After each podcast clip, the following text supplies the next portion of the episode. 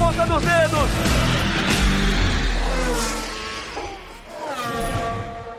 Alô, amigos do podcast Na Ponta dos Dedos, eu sou o Rafael Lopes, voando baixo.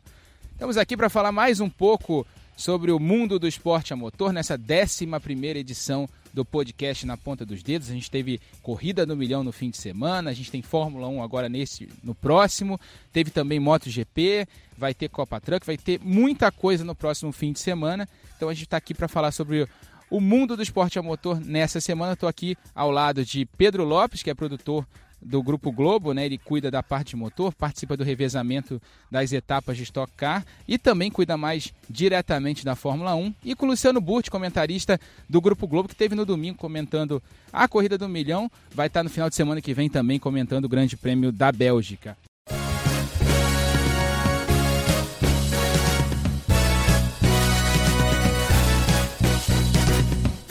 E a gente começa diferente nesse podcast. A gente tem um convidado muito especial, um convidado bimilionário, né? Ele ganhou o um milhão na segunda edição da Corrida do Milhão em 2010 e agora ganhou novamente o milhão do domingo passado. Ricardo Maurício, piloto da equipe RC. Primeiro, Ricardo, parabéns aí pelo segundo milhão na Stock Car, segunda vez que você vence a Corrida do Milhão.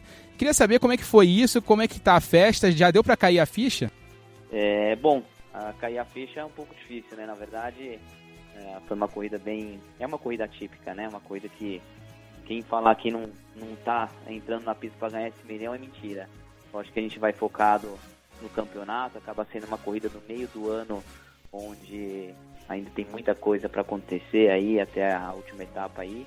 É, lógico que os, os pontos, né? Eu estou em segundo campeonato no momento e, e a gente sempre pensa na pontuação, mas a gente também pensa naquele milhãozinho uh, caindo na conta lá. Mas é sempre muito bom a emoção.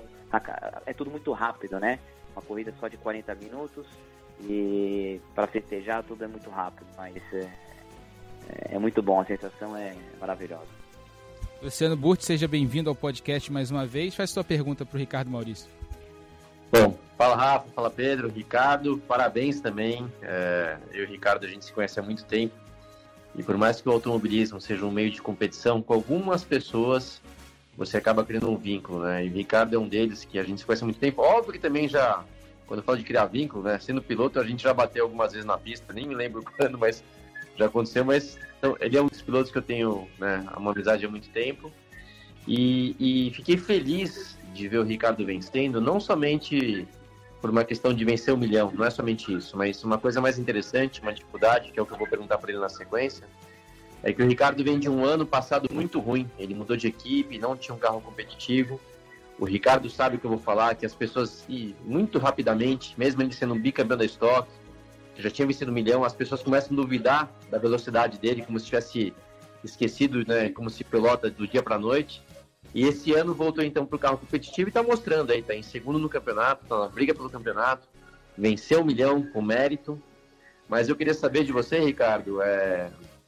passado o milhão, que obviamente é muito legal de vencer, é... o negócio agora é, é, o campeonato. E a gente sabe que você tem é, um companheiro de equipe forte, que é o Daniel Serra, com um carro semelhante ao seu. E se você realmente está enxergando agora, se esse foi um passo talvez decisivo aí para entrar de vez na, na briga pelo campeonato. Bom, como você falou, né, Luciano, a gente já, já conversou, já mesmo ano passado a gente conversava, começo do ano. É, foi um ano realmente bem difícil que eu passei uh, na mudança de, de equipe. É, é, um ano que você acaba se perguntando por que está acontecendo isso comigo, porque, poxa, sempre competitivo. Eu saí do MEI em 2017 vencendo a última, a última corrida. Uh, e depois, no ano passado, foi um ano bem. Assim, nem lembro qual foi o meu melhor resultado, mas não foi é, é entre o top 5, eu acho. E então foi um ano que, é, lógico, a gente aprende muito, né? Com as adversidades que a gente tem durante o ano. E a gente às vezes se pergunta, poxa, o que está acontecendo? Será que falta um pouco de mim? Será que falta. O que está faltando?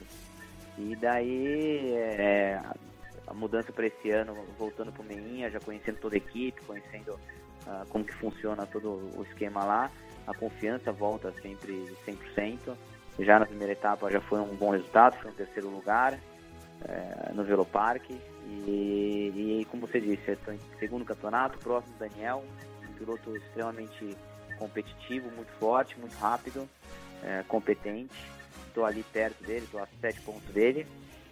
É, perdi meus 12 pontos lá naquela corrida de Goiânia, onde eu acabei é, não queimando largada, mas é como se fosse uma queima de largada. Puxei um pouco antes para a direita, antes de apagar o farol. E com certeza esses 12 pontos vão fazer falta no final do campeonato, mas o que importa é que gente está competitivo, pontuando todas as etapas, um campeonato como estocar com tantas corridas, né? A gente tem três etapas só com corridas é, únicas e o resto é tudo corridas duplas. É, ficar uma de fora a gente sabe o quanto que é, é duro aí para recuperar isso no campeonato. Então o nosso foco aí é, é continuar fazendo o nosso melhor. Uh, a equipe Mateis nessa primeira metade do ano estava extremamente forte com, com o Thiago, depois veio o Julinho também aí incomodando. É, sempre, né, as seis primeiras poles, as seis primeiras corridas do ano foi o Matheus que fez pole position. Então a gente teve uma boa evolução para esse final de semana na corrida do milhão. A gente não sabe ainda se é do carro ou se é porque a gente tinha esse composto de pneu macio que talvez o nosso acerto de carro pode ter casado um pouco melhor que o carro do Thiago. Então é uma dúvida que fica no ar, a gente só vai realmente saber quando a gente for para a próxima etapa no Velopark, quando retorna o pneu o, o composto duro, é, composto de pneu duro, para a gente ver se a evolução do nosso acerto realmente fez diferença, né? Mesmo porque esse final de semana da Coisa do Milhão, a gente, o Max acabou não tendo um, carro competitivo no final de semana, mas uh, eu, Daniel e o Lucas estavam com um carro extremamente competitivo. Então é, a gente espera que Velopark a gente tenha esse step é, para frente aí, que a gente consiga classificar mais próximo, quem sabe na frente dos carros do Matheus.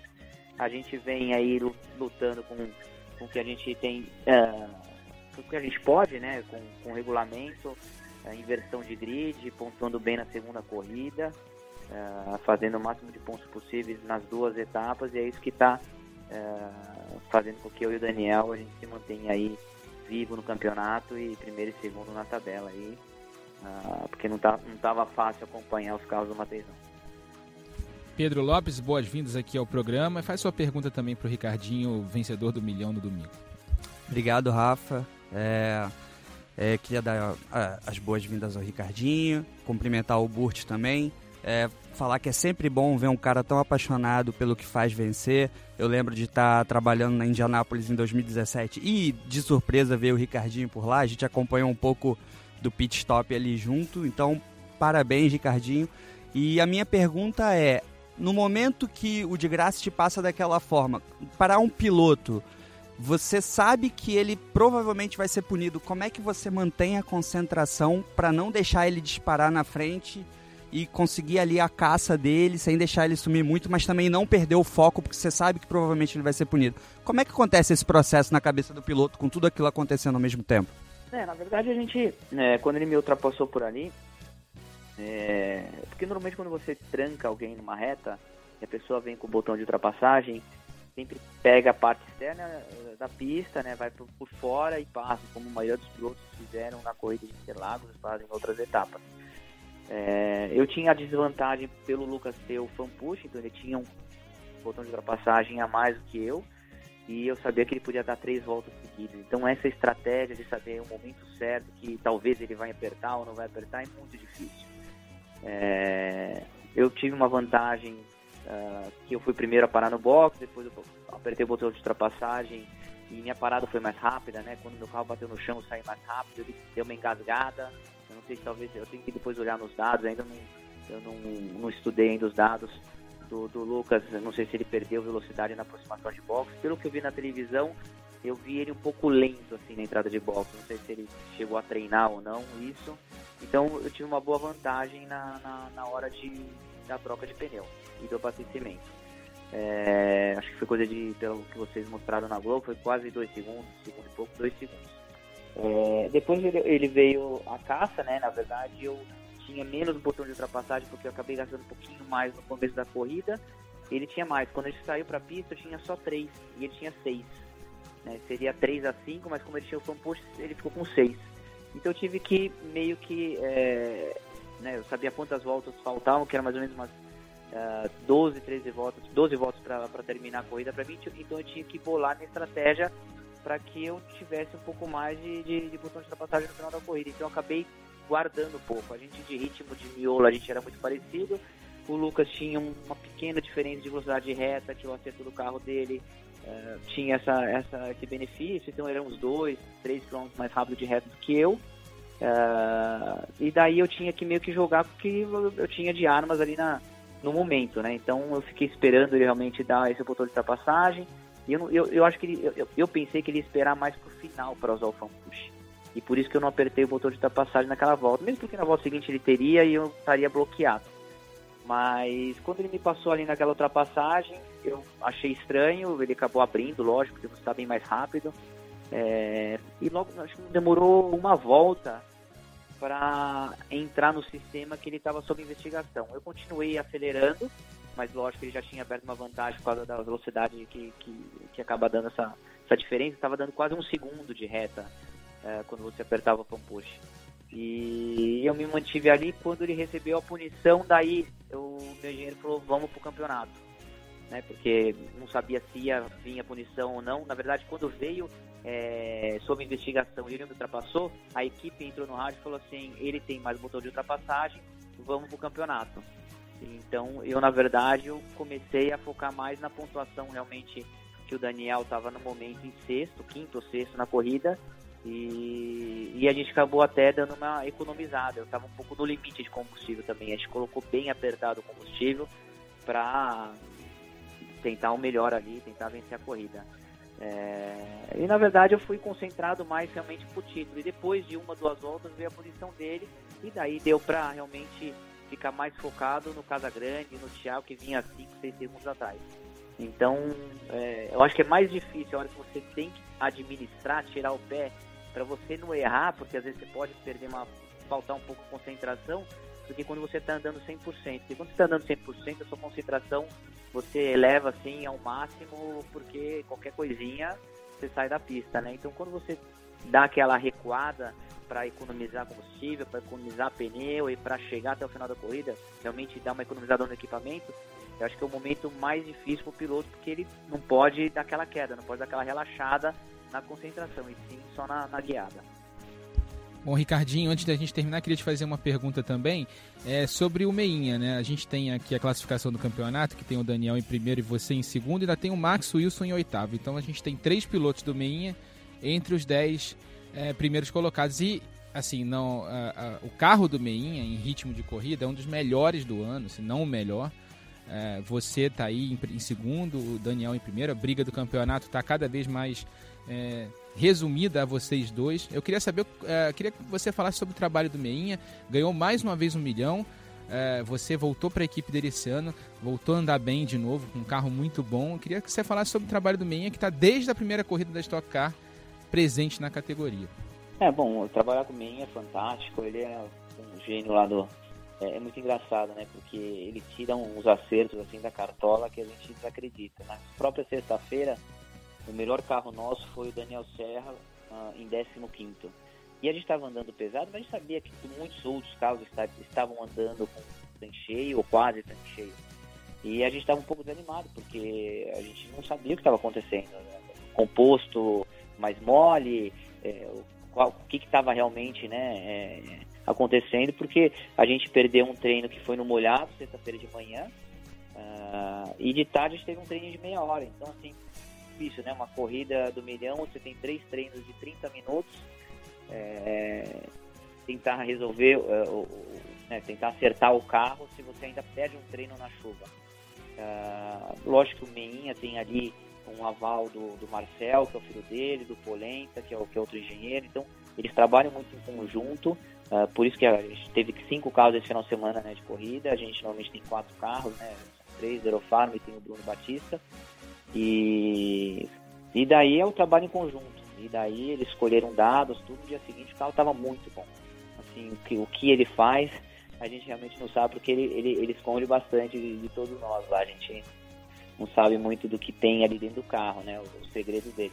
Mas é uma pessoa que, que tem um conhecimento assim do carro fantástico ele sempre, não sei se talvez o acerto do carro dele é um, é, não é tão agressivo, talvez quanto os outros carros do grid, né? A gente, é, como você disse, a gente sempre tem um carro muito bom, principalmente numa corrida a dois, né? Nossos pneus têm sim uma deterioração, mas numa corrida a dois nossos carros são, são bem, bem competitivos. Corrida 1 um ainda falta um pouco, como eu disse, né? A, a equipe do Mateis está aí com um carro superior uh, no, na primeira metade do campeonato, na classificação e na corrida também. O Thiago largando sempre em primeiro, uh, ou o Julinho, eles disputando corrida, eles, eles acabam gastando muito botão de, ultrapassagem para vencer a corrida e forçam muito também o pneu para andar no limite o tempo inteiro para realmente pegar essa pontuação. E como a gente está com o carro ainda é, à altura para vencer talvez uma primeira corrida, isso estou falando com pneu duro, é, a gente tem que fazer nossa estratégia de poupar um pouco mais, de usar menos motor de ultrapassagem e ter um carro mais competitivo para a segunda corrida na inversão de grid. E daí você joga com combustível, se você vai colocar mais combustível na primeira corrida ou não. Mas é, é, é assim, sobre o Meinha, é, é, fantástico trabalhar com ele, é uma pessoa que tem um conhecimento incrível, é, o raciocínio dele é muito, muito rápido.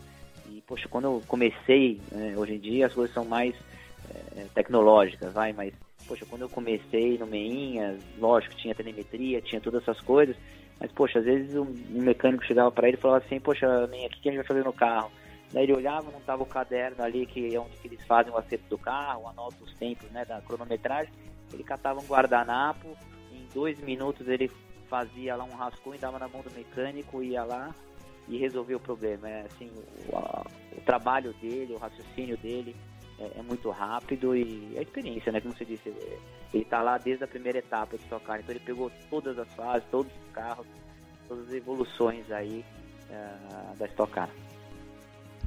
Ricardinho, queria agradecer mais uma vez a tua presença aqui no Na Ponta dos Dedos, no podcast Na Ponta dos Dedos. Parabéns Obrigado mais uma vez pela Vitória na corrida do milhão, boa sorte aí no restante do campeonato. Você que é o vice-líder, sete pontos atrás do Daniel, teu companheiro de equipe. Queria agradecer mais uma vez e você tem carta branca. E quando você quiser participar, é só ligar, a gente está tá à disposição. Fechado. Se, se, o Luciano estiver presente, a gente está. Tamo junto aí então.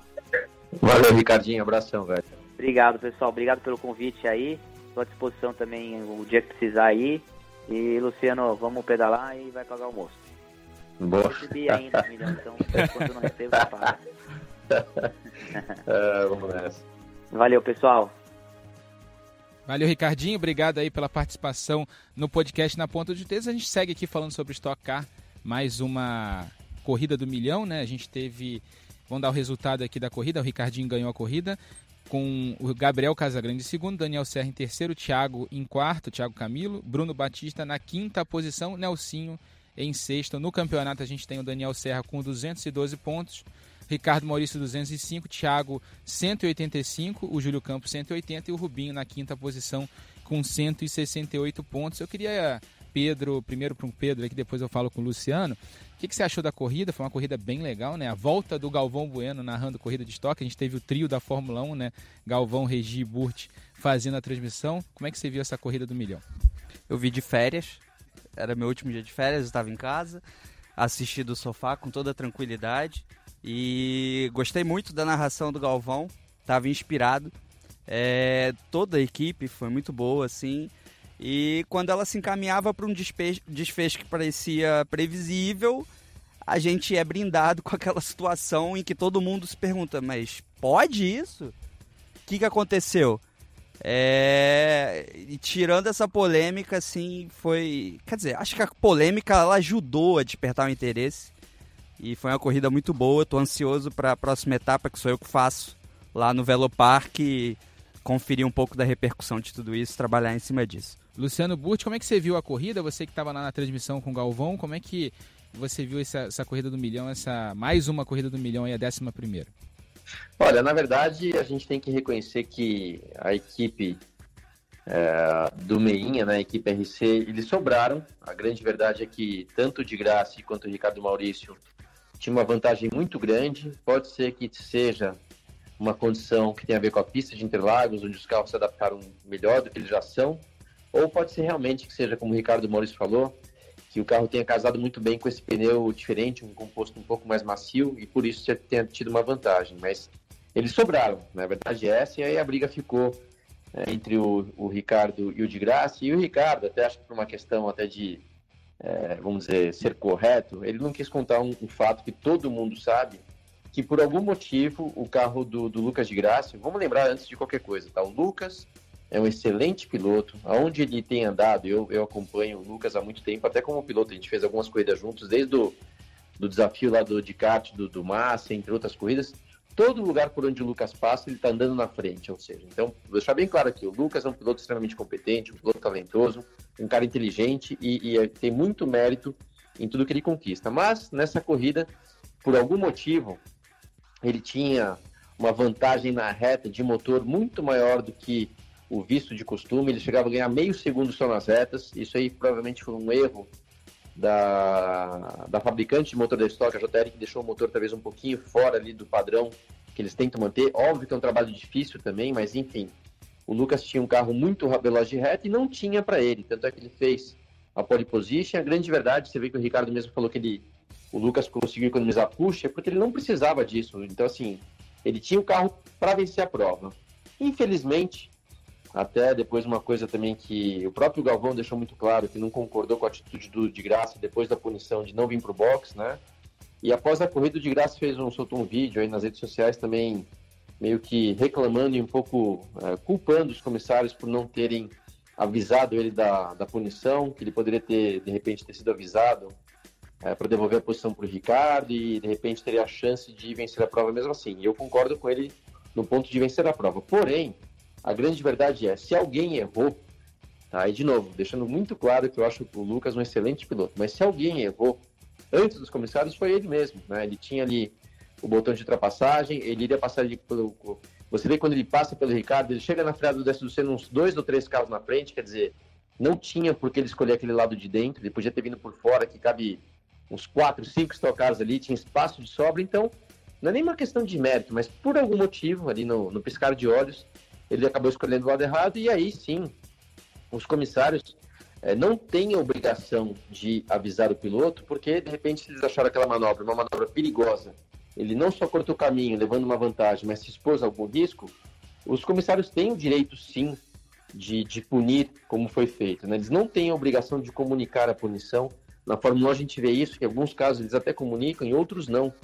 Então, é, apesar do Lucas ser o grande favorito à prova, se vencer seria vencer com mérito e tudo mais, acabou, né, vamos dizer assim, queimando um pouco ah, o mérito que ele teve no final de semana por não ter cumprido a punição, depois por ter feito algumas declarações que eu acho que não, não cabem nesse momento. Óbvio que é uma frustração para o piloto, né, gente sabendo que tinha corrida nas mãos, mas eu acho que né, depois de tantos anos, ele é um piloto profissional e com experiência, a gente tem que reconhecer que de quem foi o erro principal, né? E deixar esse assunto de um jeito, vamos dizer, mais positivo, para não ficar uma, para nem manchar, na verdade, a vitória do Ricardo. Né? Ricardo, sim, foi quem fez tudo certo, passou pelo lado certo, não cometendo erro, fez um stop brilhante e venceu a prova. Então o vencedor foi o Ricardo. E é melhor ficar isso sim registrado do que como se o Lucas tivesse sido punido de forma errada, errônea. Então o Ricardo foi vencedor e ponto final. Luciano, eu queria aproveitar até você, né, que você é piloto, é, essa questão do devolver a posição. Normalmente parte do piloto e da equipe, né? Quando você é, tem uma ultrapassagem polêmica, quando você sai do limite da pista, é, você devolver a posição normalmente parte de, uma decisão da equipe e, ou e até mesmo às vezes do piloto, não é? Olha, eu acho que o, o primeiro a, a, se ligar, e de novo, o de graça ele é um piloto experiente, ele é um cara inteligente, não é um cara desavisado. Então, assim, ele mesmo devia ter se ligado que ele tinha escolhido o lado errado e que ali não era, era, era não era permitido ultrapassar. Então, teria que ter partido dele. Da equipe, é, também tem. O de graça um piloto convidado. Até a questão de dos responsáveis pelo carro, vamos dizer, ele era um cara ali meio que caiu de paraquedas, né? Obviamente a equipe já tinha lá o, o Ricardo Maurício, já tem o Daniel Serra, já tem o Max, tem o, o Bruno Batista, então assim, Talvez nem tivesse aquele engenheiro responsável pelo Lucas, tinha deixado o Lucas meio solto, talvez. Estou supondo aqui. Então, é, talvez a equipe também não tenha tido foco total em tomar conta do de graça, também até não, não teve a, a visão né, correta. Mas, de novo, é, se alguém fosse tomar essa atitude de devolver a posição, ainda mais com a vantagem que ele tinha, tinha que ser do próprio de graça. Ele, ele tem conhecimento de que ali a manobra foi errada, né? não culpo ele julgando ele de ter cometido uma barbeiragem, não, às vezes na pista, cara, é um piscar de olhos, às vezes a gente vacila mesmo sem querer e acaba tomando uma decisão que a gente fala, pô, que mané, que, pra que, que eu fui fazer aquilo? Mas isso acontece, mas ele depois não, não teve a luz ali, né, a, consciência de ter devolvido a posição. E, de novo, os comissários poderiam ter avisado? Até poderiam.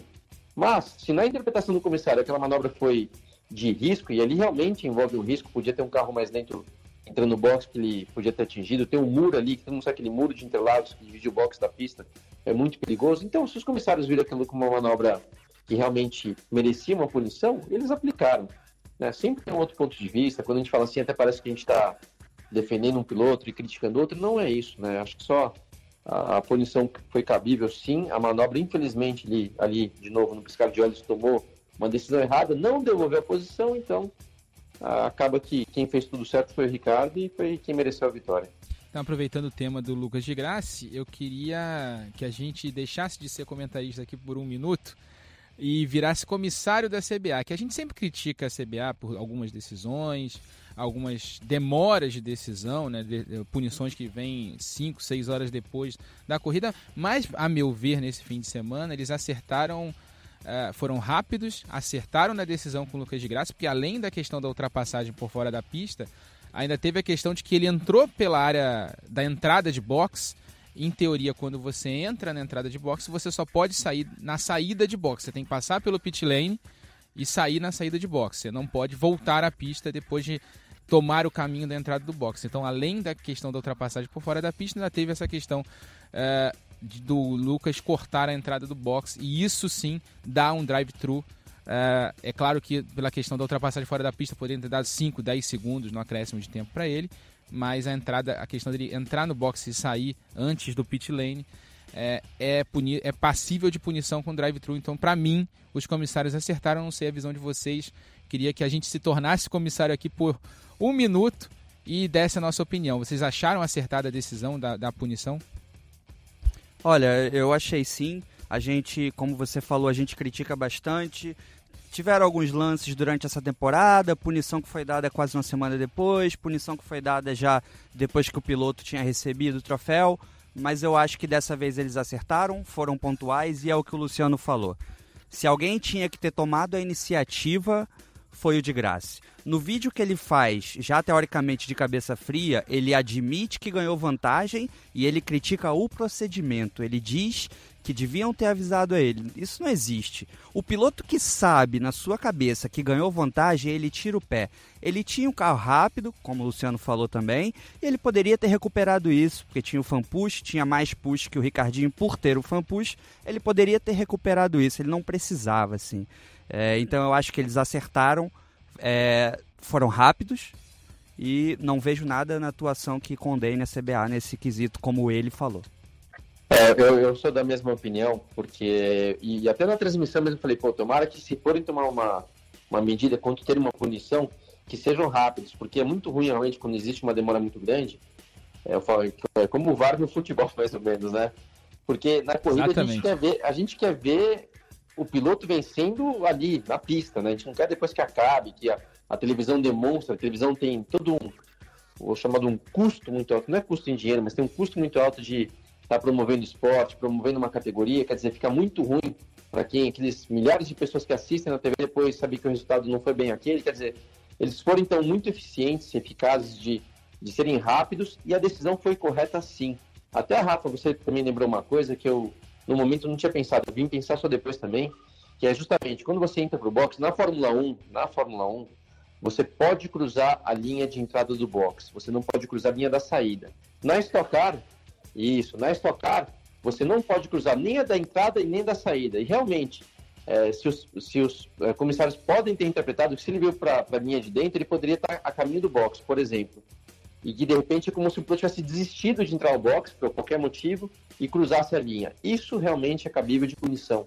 Então, seja por cortar caminho, levar vantagem, coisa que aconteceu, ou por cruzar a linha do box, realmente tem dois motivos aí que, que cabem a punição. E de novo, né, nem cabe, nesse caso, nem tem por que avisar, já cruzou a linha, não tem como dar marcha ré, não tem como voltar, né, voltar no tempo. Então, assim, cara, acho que assunto encerrado.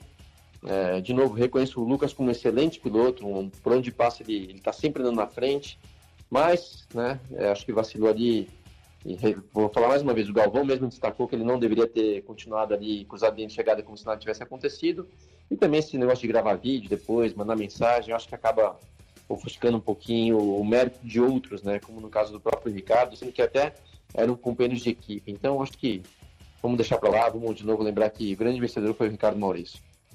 Exatamente, Luciano. E acho que, como a gente falou da decisão acertada, acho que vocês na transmissão foram muito, muito felizes. Você, uh, Galvão e o Reginaldo, vocês foram muito, muito felizes na, na avaliação do incidente e também na, na, na, nas opiniões que emitiram logo depois disso. Acho que foi, foi perfeito lá na hora é, da transmissão, na hora ao vivo, que é sempre complicado você né, ter um raciocínio ali, conseguir fechar um raciocínio, mas vocês foram muito, muito perfeitos ali no ao vivo. E agora, de novo, a gente destrinchando esse assunto. Para a gente encerrar o assunto estocar, a gente estreia nessa semana no podcast Na Ponta dos Dedos o momento Sobe Som. Então vamos ouvir agora a narração da chegada, a narração da vitória de Ricardo Maurício na corrida do milhão com ele, Galvão Bueno. Ricardo Maurício, número 90. Ele é bicampeão da Stock. Ainda e vai vencer push, pela segunda vez. Vem de push ligado, sobrou push até para fazer bonito na última volta. Subindo a reta do box. Aos 40 anos de idade, Ricardo Maurício. Vence Interlagos ganha a corrida do milhão. Preciso perfeito. A equipe faz festa. 40 anos de idade. Experiência vale muito corrida de automóvel. Vale muito, vale muito, vale muito. Grande, barato. Voltar a fazer uma corrida de estocado. Tá aí a narração do Galvão Bueno. A gente ouviu a chegada da corrida do milhão. E a deixa também para a gente mudar de assunto. Vamos falar agora de Fórmula 1.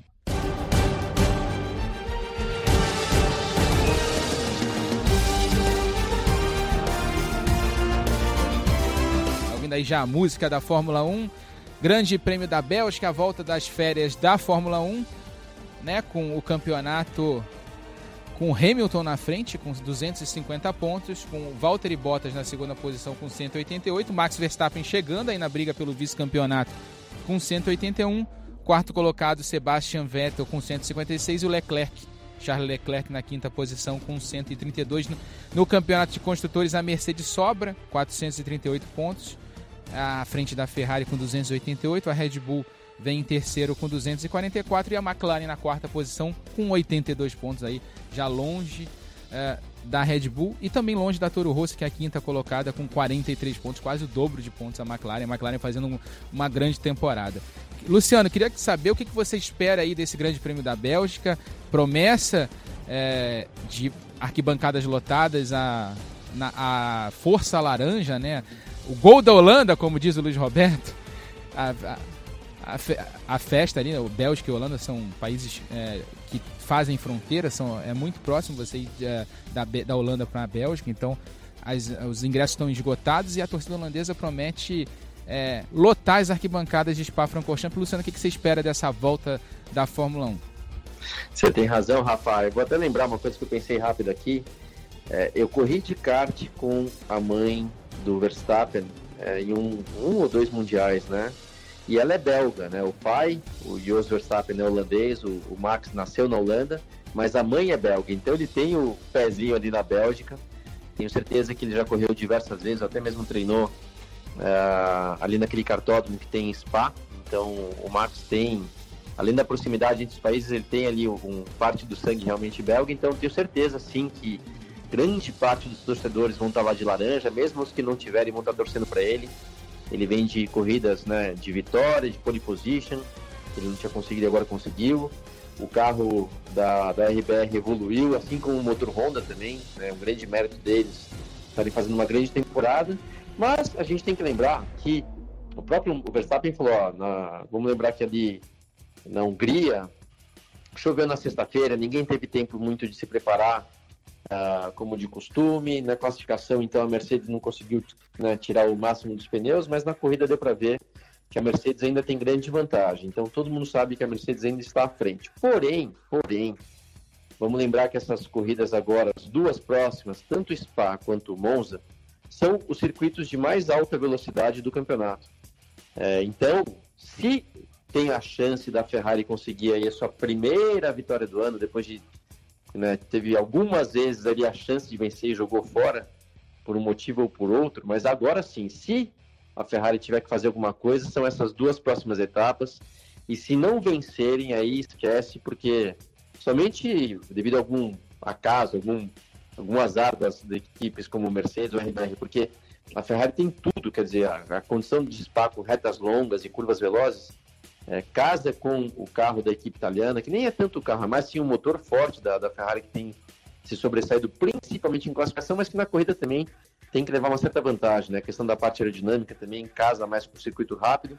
Então é o seguinte, cara, pode ter torcida lá para o Max Verstappen, mas a bola da vez tem que ser a Ferrari. Se eles não vencerem nessa, aí o negócio vai, vai esquentar de vez para os italianos. E aí, Luciano, a gente estava até olhando aqui, quando você falou da questão da, da Sophie, né, que é a mãe do Max. O Max, é, até uma curiosidade, ele nasceu na Bélgica, em Hasselt fica próximo da fronteira da, com a Holanda, inclusive. É até uma curiosidade, eu nem sabia disso. Foi até o Pedro aqui que chamou a atenção.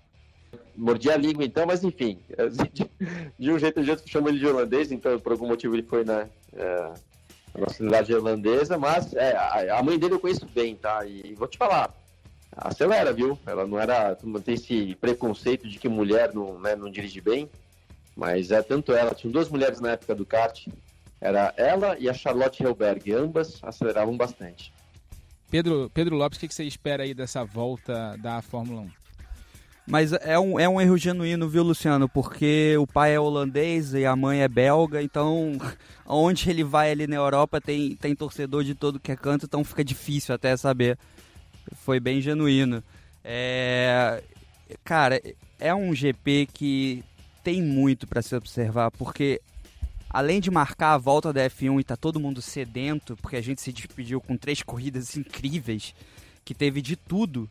Teve aquele lance genial do Hamilton na Hungria, teve a pilotagem fantástica do Max na chuva, com um acidente, ninguém se machucou e a gente gosta de ver pessoal saindo da pista. É, não vamos ser hipócritas. E, e até Silverstone também teve uma disputa boa. Eu acho que tem muita coisa para se observar. A gente quer ver como o álbum vai se sair na RBR. A gente quer ver como o Gasly vai se sair na STR. A gente tem um Carlos Sainz consistente, que está ali prestes a passar o Gasly se ele bobear. A gente tem o Max que também pode encostar e até passar o Bottas. Então, assim, é muita coisa. A gente sabe que a Bélgica é imprevisível no questão clima. Já tivemos corridas incríveis lá. E é o que o Luciano falou. É todo mundo aposta as fichas da Ferrari nessas duas corridas que a gente tem. E a primeira delas é a Bélgica. Que também vai marcar, se o Vettel não ganhar, um ano de jejum na Fórmula 1. Né? Então é assim, é uma corrida que a expectativa é gigante e eu tô contando os dias para chegar ao fim de semana. Até aproveitando aqui que é, se tem um lugar na Europa em que a previsão do tempo erra, é em Spa-Francorchamps, né, no circuito de Spa-Francorchamps. Então a gente tem a previsão do tempo aqui. Sexta-feira, sem chance de chuva, 11 de mínima e 24 de máxima. Na hora do treino deve estar por volta de 24. No sábado, dia mais quente, 29 graus na, na hora, no momento dos treinos. E no domingo a temperatura cai 11 graus na hora da corrida a máxima prevista para o momento da corrida é de 18 graus. Então a queda de 11 graus, mais tempo ensolarado nos três dias. Previsão de chuva de apenas 1% no sábado e no domingo. Então a gente não deve ter chuva. Se bem que em Spa-Francorchamps não dá para cravar que vai ter chuva, né, Luciano? Cara, em Spa, até, você, até uma, fazer uma brincadeira aqui. Quando se fala de ter previsão, tem que fazer a previsão de repente dividir a pista em dois, a previsão para o lado de baixo aqui da pista ou para o lado de cima, né? Lembrando que é uma pista, a pista mais extensa do calendário, são um pouquinho mais de 7 km. E, e realmente, é, às vezes aqui no, no box, né, tá, tá, sol, e lá em cima, do outro lado da pista, tá uma chuva, mas chuva, chuva, não é garoinha não. Então, não dá para saber realmente qual que, que, que vai acontecer. Quando tem essa queda de temperatura, sempre tem cara de chuva, e vamos lembrar uma coisa, né? depois do, do, último GP da Alemanha que a gente teve, a gente não vai achar ruim, né? Se vier uma chuva inesperada, de repente, para dar uma meladinha lá no, no jogo. para quem está de fora é legal, para quem está lá na, na, pista não é nada legal, porque se, ainda mais um circuito veloz como aquele, que tem até um certo perigo, né, de escapar em Spa, num, é um circuito antigo, que não tem essas áreas de escape como tem hoje nos circuitos né, mais novos, e até porque não tem espaço mesmo, são, são estradas, né, muita gente não sabe, no Spa não é um, um autódromo fechado, são estradas que, que ligam cidades, né, e que no final de semana de, de não só de Fórmula 1, mas de outras corridas, são fechadas as estradas e viram autódromo. Então, é, não tem muita área de escape mesmo, e no caso de chuva se torna perigoso, mas se vier sim essa chuvinha para o final de semana, acho que vai ser bem legal, porque vimos que isso acaba funcionando muito para a emoção da, da corrida. É, promessa de muita emoção no fim de semana e promessa também de um calendário gigantesco no ano que vem na Fórmula 1. Nessa semana, o Grande Prêmio da Espanha foi confirmado na temporada de 2020, estava aquela polêmica se ele ia sair ou não, né? Então, Barcelona foi confirmada mais uma vez como sede do Grande Prêmio da Espanha. A Espanha continua com seu Grande Prêmio. Então, a gente pode ter a temporada mais longa da história com 22 corridas Pedro Lopes.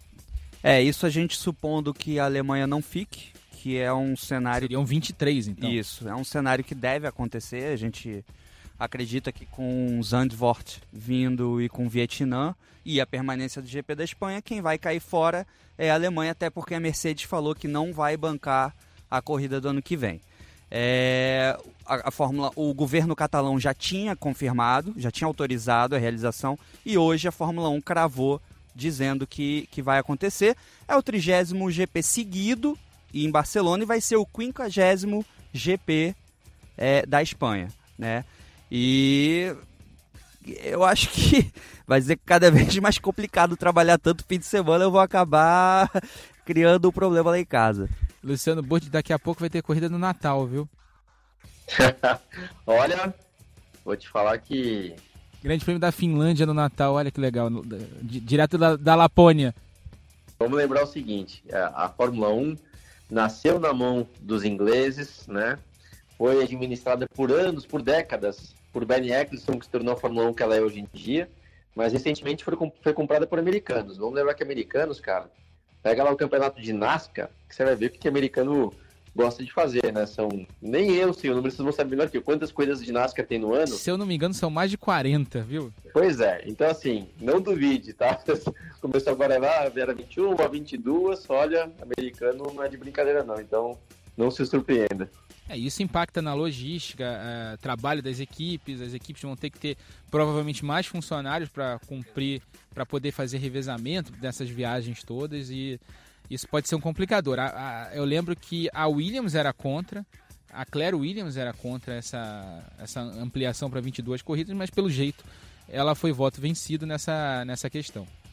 Eu tenho até a pergunta, Luciano, você acha que com a extensão do calendário deveriam abrir a brecha no regulamento para introduzir mais um motor e ter quatro em vez de três? Ou as equipes é que se adaptem a ter três motores? Olha, é, Pedro, eu acho que já é muito apertado apenas três motores pelo que tem hoje em dia, né?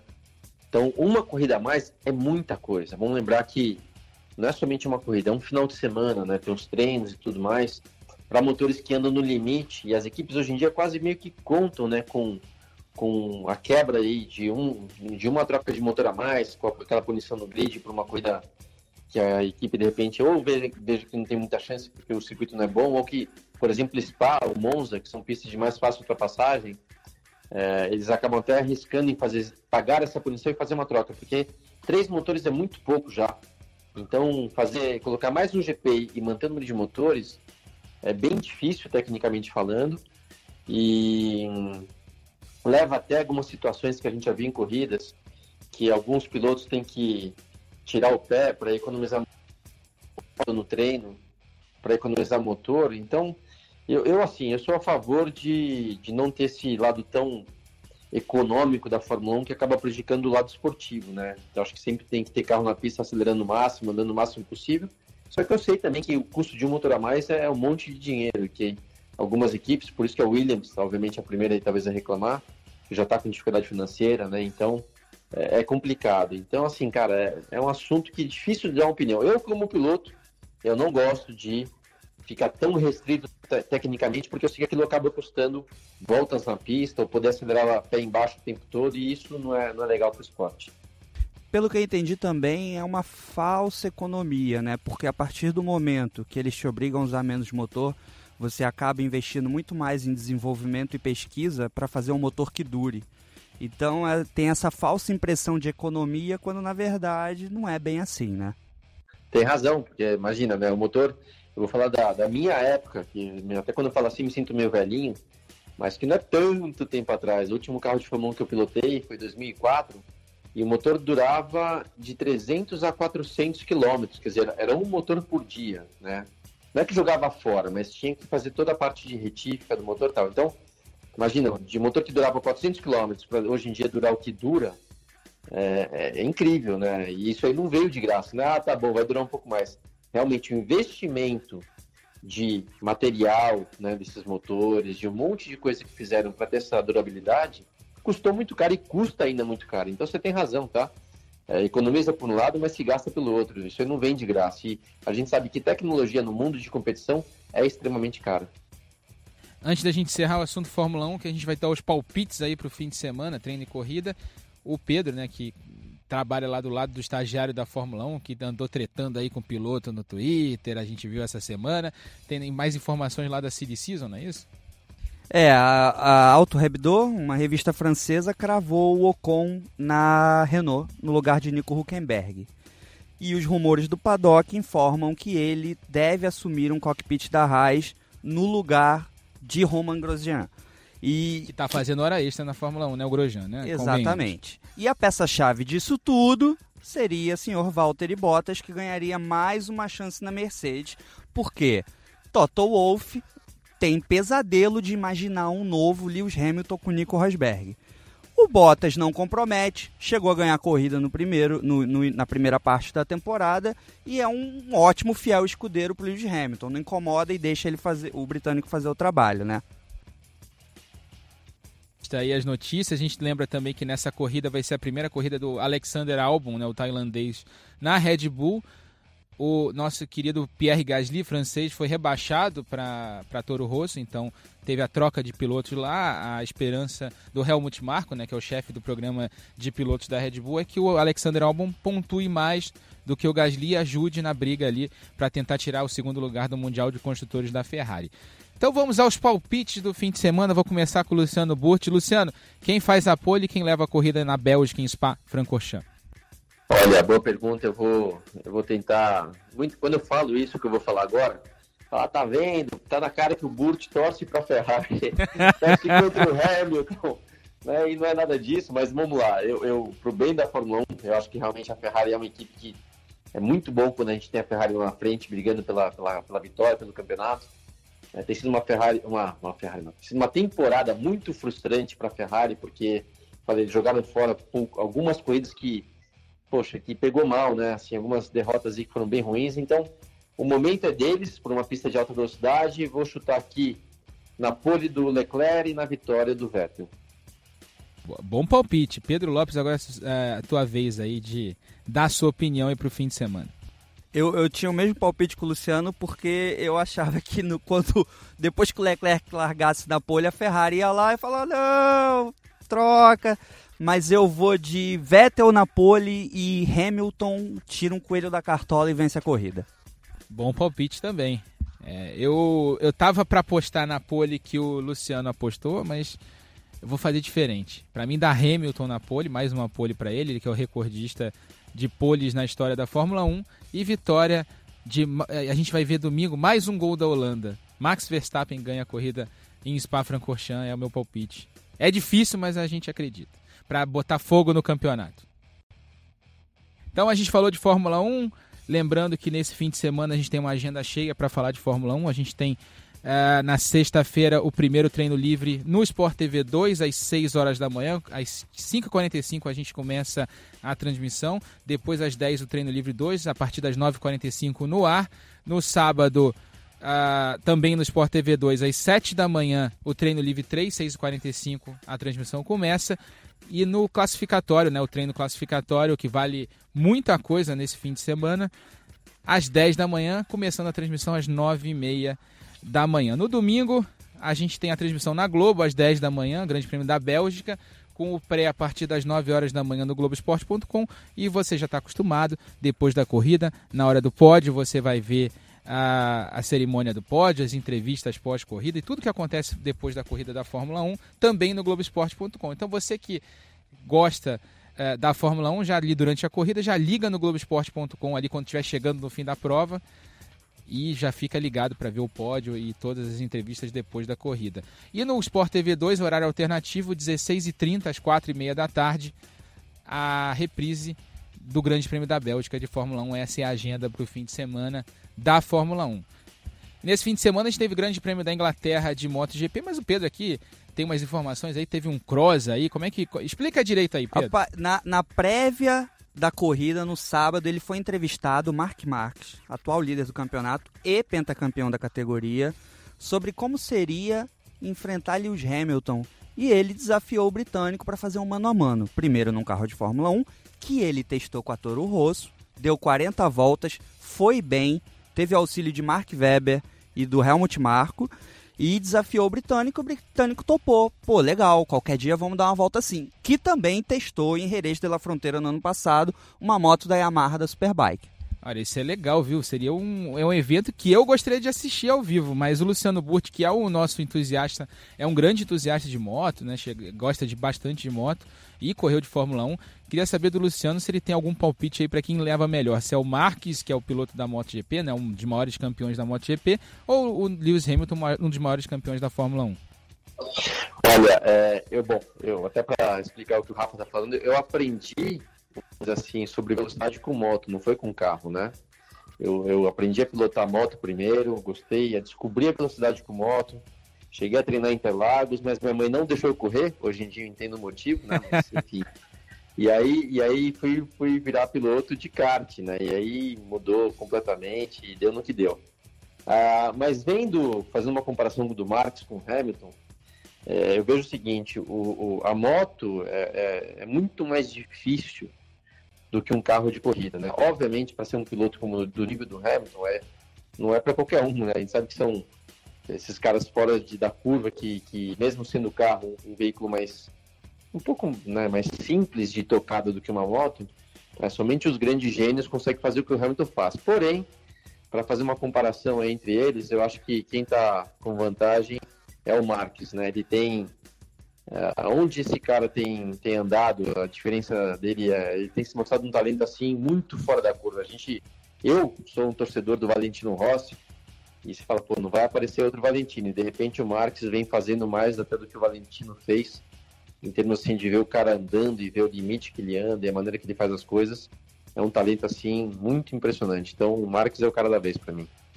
E a gente teve Grande Prêmio da Inglaterra, mais um grande prêmio daqueles sensacionais, a MotoGP sempre proporcionando grandes corridas. A classificação do campeonato tem o Marques em primeiro com 250 pontos, o Dovizioso, né, o Dovi em segundo, ele que bateu na, logo no início da corrida com 172. O Alex Rins, que ganhou a prova, é o terceiro com 149. O Petrucci da Ducati em quarto com 145, o Vinhales em quinto com 118 e o Valentino Rossi na sexta posição com 116 pontos. Mas eu não vou falar de moto não. Quem vai falar de moto é quem é o nosso comentarista de MotoGP aqui nos canais Sport TV, também no Grupo Globo, é o Fausto Macieira. Fausto, brup, chega aí. Bup, salve Rafael Lopes e rapaziada ligada no podcast Na Ponta dos Dedos. Neste fim de semana tivemos o Grande Prêmio da Inglaterra, um sol danado, felizmente, né? Porque no ano passado não tivemos corrida por causa da chuva, e uma corrida eletrizante do início ao fim. As emoções começaram logo na curva 1, onde o Fábio Quartararo perdeu o equilíbrio, foi ao chão e foi atropelado pelo Andréa Dovizioso da Ducati, o vice-líder do campeonato, que vinha de vitória, quer dizer, um desfalque imenso para a corrida logo na primeira curva. Mas a prova seguiu e seguiu feroz, com Mark Marques liderando, saindo da pole, e o Alex Rins com a Suzuki colado na traseira da Honda 93.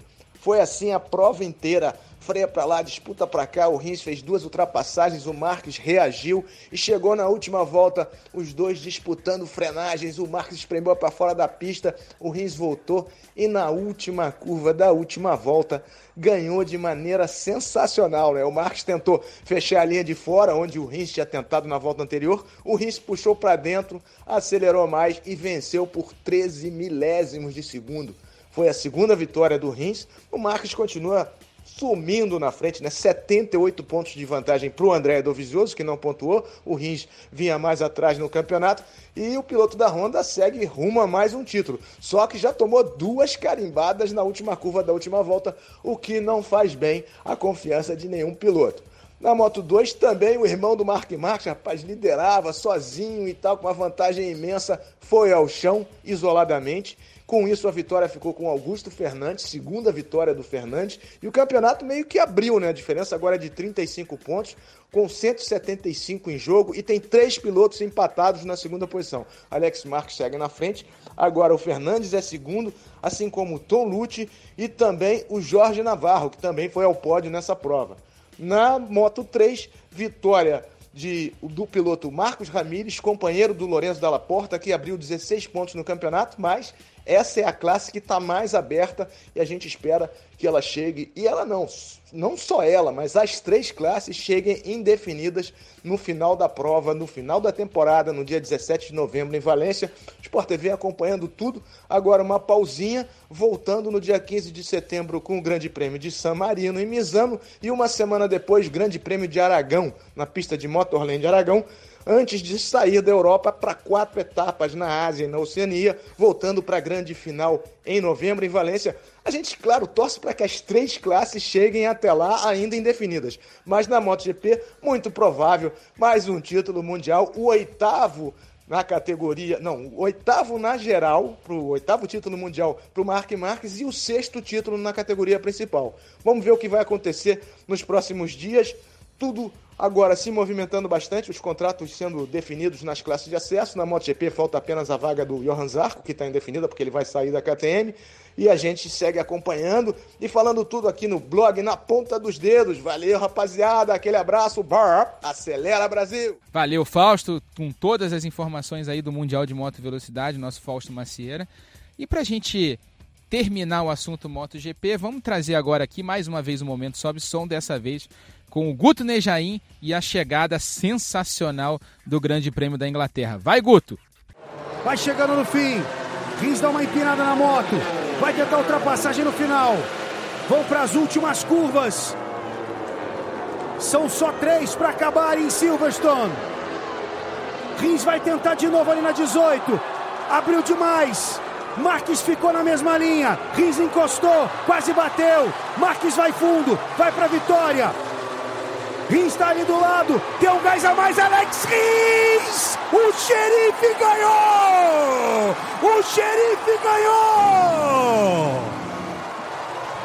Mira laser, tiro no pneu traseiro de Marques, enquadrou formiga atômica, colocou ele no cilindro! Segunda corrida seguida decidida na última curva da última volta. É isso que a gente quer ver. Que manobra do risco. Porque o Marques viu que ele botou por fora, ele veio por fora na volta anterior, defendeu o lado de fora e o deu uma derrapadinha. O risco puxou para a linha de dentro e venceu por uma diferença de um centésimo, 13 milésimos de segundo, Guto Nejaim. Que vitória! Cabelo de pneu dianteiro, Fausto Maceira. Tá aí a narração do Guto Nejaim na chegada emocionante, vitória do Alex Rins por apenas 13 milésimos, uma corrida sensacional. Então vamos terminar de dar a agenda, a gente já falou da Fórmula 1, mas daqui a pouco a gente repete tudo.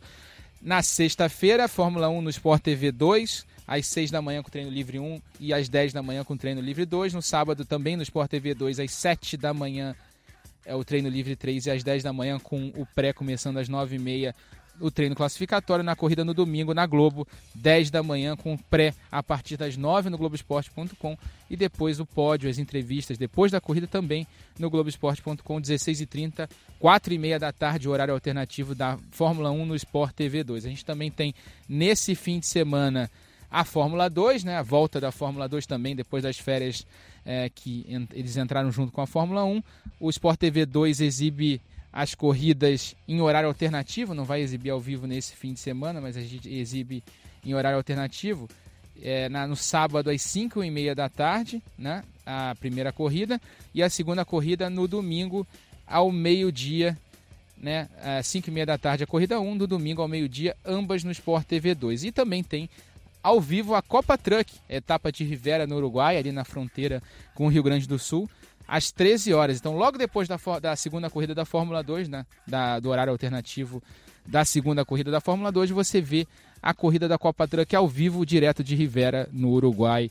Mais uma corrida aí, mais um cardápio, um fim de semana cheio do esporte a motor nos canais Sport TV, no Grupo Globo, na Globo, no Globoesporte.com. Então você tem corrida para todos os gostos nesse fim de semana. E a gente chega ao fim de mais um podcast na ponta dos dedos, a 11 edição. Luciano, mais uma vez, muito obrigado aí pela participação e um abraço até a próxima. Valeu, Rafa, valeu, Pedro. Muito legal. Legal de ter incluído dessa vez o, o Ricardo Maurício, né? Alguém, vamos dizer assim, vamos chamar de fora, também que veio trazer uh, algumas informações muito bacanas. Prazer e até a próxima. Pedro Lopes, obrigado mais uma vez pela participação aí e um final de semana de muito trabalho, né? Obrigado, Rafa. É, também é um prazer participar com o Burt, um cara tão qualificado e que fez parte do círculo da Fórmula 1. Não sabia a questão da moto, fui descobrir hoje, muito interessante por sinal. E muito trabalho, e agora é assim: as próximas cinco semanas são de trabalho. Tem duas etapas da Fórmula 1, uma da Stock e outras duas da Fórmula 1. É para amante nenhum botar defeito. Exatamente. E agradeço mais uma vez a presença do Ricardo Maurício, que falou com a gente no início do programa. O novo milionário, né? Bimilionário, ganhou pela segunda vez a corrida do milhão e trouxe todos os detalhes da corrida, da estratégia, de tudo. É sempre bom ter um convidado e a gente vai ter cada vez mais convidados aqui no Na Ponta dos Dedos. Eu queria agradecer de novo a audiência que, de você ouvinte que está aí é, ouvindo esse podcast mais uma vez, esse Na Ponta dos Dedos e até a próxima. A gente volta na semana que vem com mais sobre o mundo do esporte a motor. Velocidade no Grupo Globo, emoção na pista. Na ponta dos dedos,